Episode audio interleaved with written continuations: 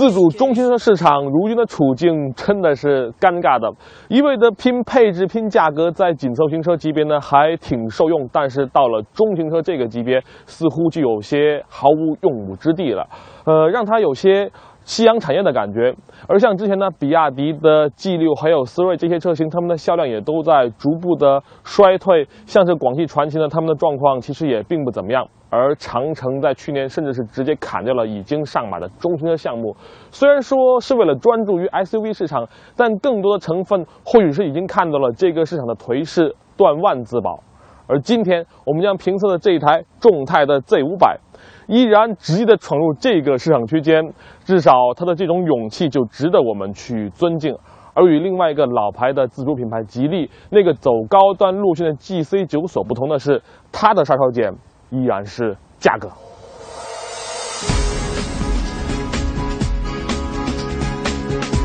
没错，单论价格，Z 五百比起一贯以性价比著称的比亚迪 G 六还要更加便宜。仗着中型车的尺寸以大欺小，看起来是个不错的战术。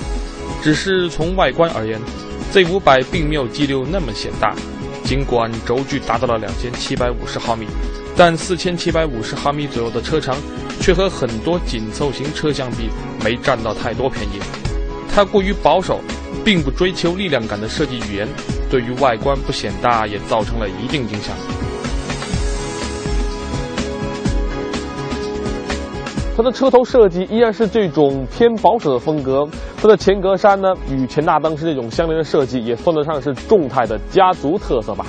在侧面呢，它的视觉重心，尤其是车头和车尾的地方会显得比较高，主要是因为头灯和尾灯位置偏高的缘故。而它的侧面曲线呢，也不像一般的中型车那样显得明显的偏商务，而是有几分动感在，更加接近于紧凑型车的设计。而它的轮圈搭配呢，总共有十六和十七英寸两个规格，像这一台的高配版本搭配的是十七英寸的轮圈，而轮胎根据不同的批次将使用万力或者是赛伦的轮胎。它的尾部造型倒是给人眼前一亮的感觉。虽然说尾灯呢很容易找到 T 六百的影子，可是呢，它的整个尾部的曲线有那种明显向内收、很有肌肉感的这种线条，加上它的上下的镀铬饰条，整个搭配起来的感觉确实让它的尾部显得非常的精神。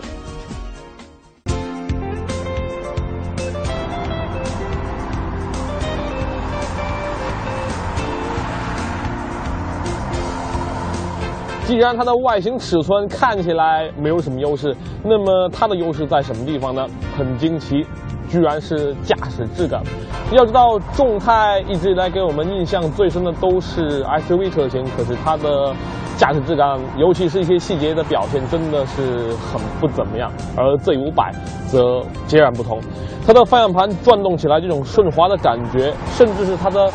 坐姿符合人体工程学的这种表现，都让我们有了大大的好感。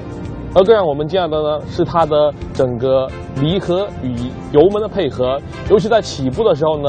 离合器由于它的结合点比较的偏低，因此呢，稍稍的松一些就能够让啊离合器完成结合。同时，油门轻踩的时候，它的整个转速上升的非常的细腻，所以起步的时候不仅仅很好控制，而且也很难发生熄火的状况。这对于新手驾驶来说，毫无疑问是个好消息。而它的这个换挡挡杆呢？第一时间就让我想到了曾经。